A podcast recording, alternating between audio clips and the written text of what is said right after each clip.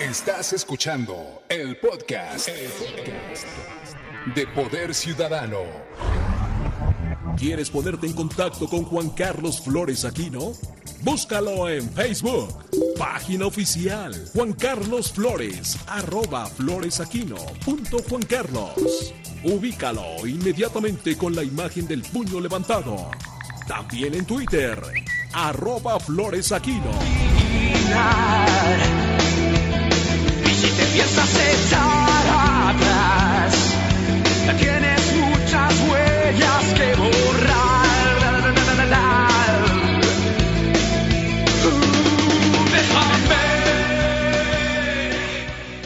El día de ayer le agradezco al periódico La Prensa, el periódico que dice lo que otros callan y el de mayor circulación en la Ciudad de México, periódico La Prensa de Organización Editorial Mexicana, eh, me hayan publicado el artículo que titulamos Justicia para G. Se trata de un tema que de verdad nos da profunda y mucha indignación y para eso eh, le agradezco en la sana distancia al abogado de Gerardo, eh, que además es su tío y su padrino, el licenciado José Luis Cortés Garza Galindo, José Luis Cortés Garza Galindo, que se encuentre aquí en Poder Ciudadano. José Luis, eh, gracias por tomar este enlace telefónico y más en la circunstancia en la que está pasando tu familia. Hombre, gracias a, a, ustedes, gracias a toda tu audiencia también. Este, me da mucho gusto estar aquí, poder platicar un poco de este asunto, de estas injusticias y arbitrariedades. Muchas gracias. Al contrario, José Luis, pues mira, nos indignó profundamente desde que nos enteramos lo que sucedió con Gerardo, un joven eh, brillante ingeniero civil que acaba de realizar una maestría en España y que pues a los 25 años perdió la vida por un sujeto que no tiene calificativo, pero me gustaría que le dieras a conocer al auditorio de Poder Ciudadano ABC Radio y a nuestras redes sociales qué es lo que pasó y por qué estamos platicando contigo. Claro, con mucho gusto. Mira, eh, como lo acabas de señalar, Gerardo, pues un joven, 25 años, recién egresado, este, después de estudiar su maestría. El, el viernes eh, salió con uno de mis hermanos a Cuernavaca, regresa, eh, fueron en moto, somos bikers, somos una familia biker, yo también soy biker. Eh, al, al, al, regresar, se quedó con mi hermano un rato, sale, iba circulando por Cerro de las Torres y en este momento esta persona se pasa el semáforo en total estado de ebriedad, exceso de velocidad, hace que impacte Gerardo y pues pierde la vida automáticamente.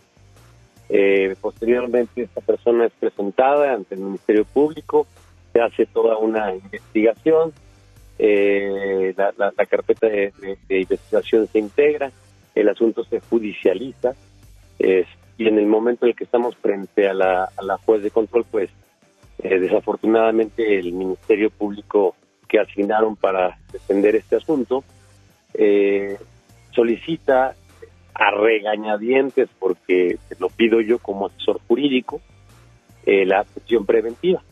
Es decir, al momento en el que yo me percato que en la carpeta de investigación no hay una identificación de este tipo, no hay huellas dactilares, porque se negó a, a proporcionarlas, varía su estado civil, varía su, su edad, eh, a tres domicilios diferentes, estamos hablando de alguien que no tenemos ubicado, localizado, y que evidentemente es muy factible que se sustraiga de la acción de la justicia. La regañadientes el Ministerio Público lo solicita, no lo, no lo argumenta, no lo defiende, eh, en ese momento pues tomo yo el micrófono y empiezo a argumentar y a defenderlo todo lo que te acabo de decir. Entonces le pido a la juez Claudia Verónica dicta la prisión preventiva justificada, por supuesto que está justificada, eh, y en ese momento pues la juez, lejos de, hacer justicia, dice, bueno, pues le doy 20 días para que traiga su identificación, tres días para que vaya tras de sus medidas cautelares, solamente venga a firmar cada 15 días. Bueno, cada semana finalmente eh, pudimos conseguir, este lo cual pues evidentemente es un, es un agravio ¿no? a la sociedad, dos agravios, ¿no? el sentido de que pues la, la muerte de Gerardo, Gerardo ya nadie nos los va a regresar, nadie. Pero, pero sí evidentemente lo que podemos hacer los que nos quedamos en este plano, en esta tierra aún vivos, pues es exigir una justicia, una correcta impartición de justicia, una correcta representación social por parte del Ministerio Público, lo cual no sucedió. Y, y la juez, lejos de hacer caso a esta situación que, que le señalé en la audiencia, este, pues simplemente dijo que se lo deja la conciencia de, este homicida, ¿no?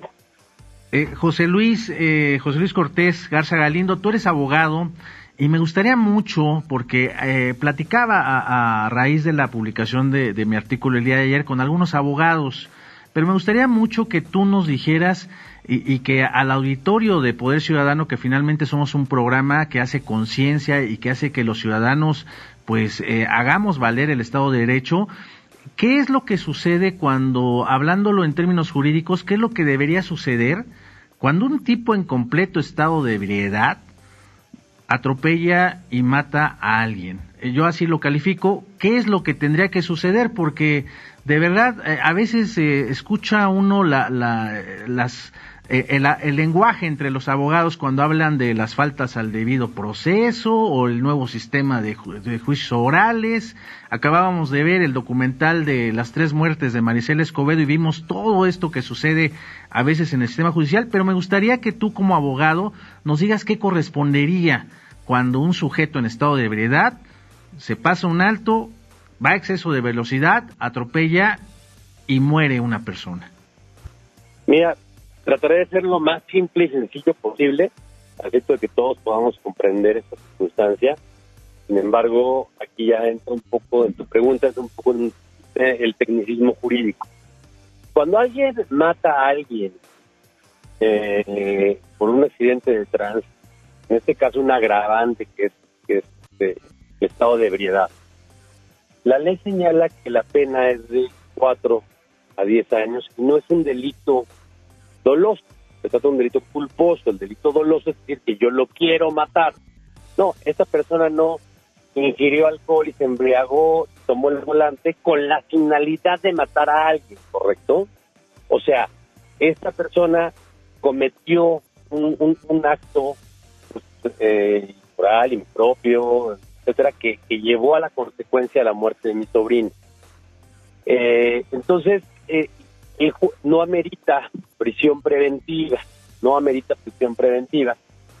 Lo que aquí amerita prisión preventiva es la es, que es la medida cautelar, pues es que esta persona no se identifica, no proporciona de estado civil cierto, edad cierta, fecha de nacimiento, eh, se niega las huellas dactilares. Eh, entonces, con, to, con, toda esta, con toda esta serie de, de, de, de elementos que van encaminados a una persona que, se quiere sustraer de la acción de la justicia. Es decir, no presenta ni una licencia de conducir, no presenta absolutamente nada en el momento de la integración de la carpeta. Eh, obviamente, ante esa circunstancia, el Ministerio Público sí debe de solicitar la prisión preventiva para que no se sustraiga de la acción de la justicia. Entonces, como tal, el delito de homicidio culposo no amerita prisión.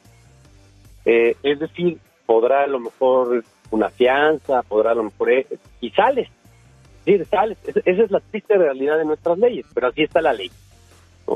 Es decir, ojalá todo esto sirva para que el legislador considere hacer cambios sustanciales, sea algo grave realmente el manejar en estado de ebriedad. Es, pero no lo es, no lo es.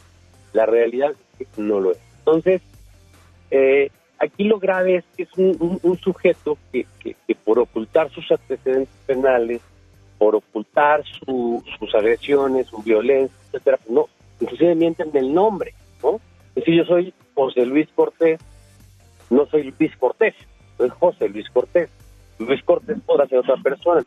Toda esta serie de mentiras que hace, que, que, que vierte en la carpeta de, de, de investigación y que además lo, lo afirma frente a la juez y además que yo como asesor jurídico se lo estoy haciendo ver a la juez, evidentemente tiene que, que, meditar una prisión preventiva, no por haber matado a Gerardo, sino por pretenderse sustraer de la acción de la justicia al no presentar todas las cuestiones. Entonces no puede ser que, que, que una juez se burle de la sociedad y, y, y ponga en peligro que este sujeto se sustraiga de... No sé si estoy siendo claro. Eh, completamente eh, abogado José Luis Cortés y mira, te, quiero comentar algo y, lo hago con toda la responsabilidad que, hay en hablar en un micrófono y, en un programa de radio y, además en ABC Radio que hay mucha responsabilidad en, en, todos nosotros en los comentarios, pero pues para mí es clara, claro el tema de la corrupción y lo ejemplifico muy fácilmente, o sea, el tipo que está asesorado, que comete ahí argucias legales, estos leguleyos y pues se ve la corrupción, pero desde aquí, desde Estudios Tepeyac hasta el Ministerio Público, o sea, porque le, se la pusieron facilita para que este cuate eh, ahorita pues no esté en prisión, o sea, con lo que nos estás comentando. Yo así lo interpreto, o sea, eh, escuchaba el testimonio de tu familia, el tuyo, en cuanto a que desde que los policías llegaron al punto hubo como cierto favoritismo para este sujeto que iba en este automóvil de lujo, y eh, que además pues, el Ministerio Público, ya no te quiero decir más, pero esta jueza, Claudia Verónica Monroy Ramírez, también vimos la sesión y pues no, es de no creerse, entendiendo perfectamente lo que nos estás describiendo, ¿no? Eh, ¿Cuál es la razón? Pues que este cuate no se escape, no sé si él regresó, porque a los tres días, según iba a regresar para la identificación de, eh, para la comprobación de domicilio, y a los 20 días para una identificación oficial, pero dices, es increíble en qué mundo que ni siquiera una licencia de conducir o algo, este abogado. Yo, me atrevería a preguntar ahorita, ¿siquiera le este, tomaron la infracción por haberse pasado los saltos? Tampoco, porque ni tiene licencia ¿no? de conducir, ¿no? Entonces, o no la presentas, la tienes que portar cuando vas manejando, pero bueno, es un tema administrativo, lo cual todo esto evidencia que, que pues sí existe un tema muy claro, ¿no? De corrupción, de impunidad, de mala impartición de justicia, que eso yo creo que es lo que nos mueve hoy. Es decir, a familia, a, mi mujer, a mí, este, nos está moviendo todo esto, sobre todo ya, no por la muerte de que ella, ella está donde vamos a estar todos y está mucho mejor que nosotros, sino para los que nos quedamos hoy, qué indignación social que esto suceda. La verdad, yo sí quiero, eh, y lo he dicho en varias entrevistas, reconocer a la, a la, a la señora fiscal Godoy porque lo primero que me dijo es, discúlpenme, sí hubo corrupción, sí hubo poco profesionalismo, ineptitud, incapacidad por parte del Ministerio Público, ya se está viendo en, asuntos internos, este, pues sancionar o, hacer todo lo que proceda de que estos servidores públicos pues, evidentemente no estén en la fiscalía y se pongan las sanciones correspondientes hasta la inhabilitación, lo que lo que vaya a suceder.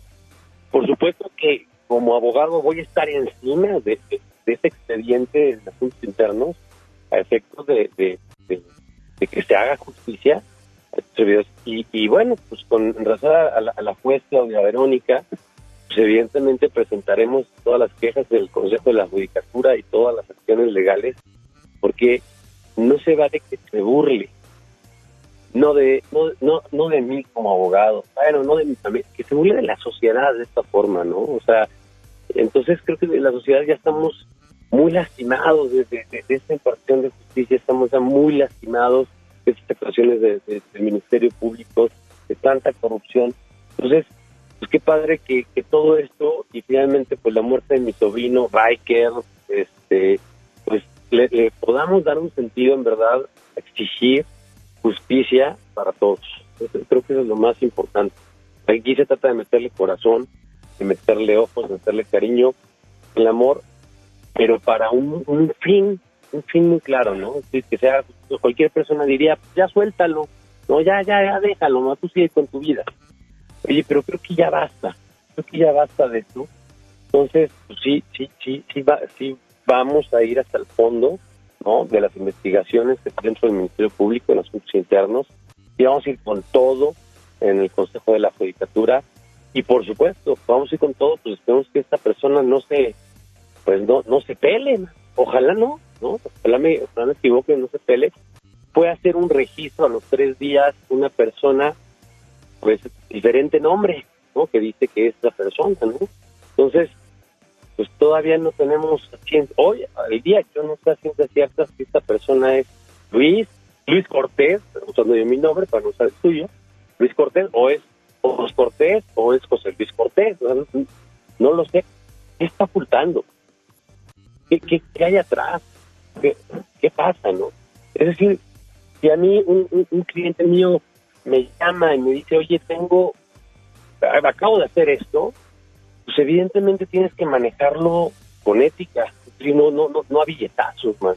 Entonces creo que también en el ambiente penalista, pues está todo, todos a billetazos, todos a Oye, creo que también debemos de dignificar la profesión, este, es decir, que la gente deje de ver al abogado como, como híjole, pues es sinónimo de que va a costar un chorro y va a ser billetazos y va a ser corrupción y va a ser, oye, híjole, cometiste una imprudencia, pues vamos a manejarlo como tal, vamos a ser claros, familia, aquí estamos, vamos a estar, soy fulano de tal, te pasó esto, pero pues evidentemente no estamos frente a un tipo así, estamos hablando de, que es un tipo que toda la colonia Campestre Churubusco inmediatamente nos contactó y nos dijo, por favor ayúdenos porque esta persona suelta balazos en su casa, este, ha agredido a su esposa, este, maneja todo tiempo borracho, este, arma lío, etcétera, ¿no?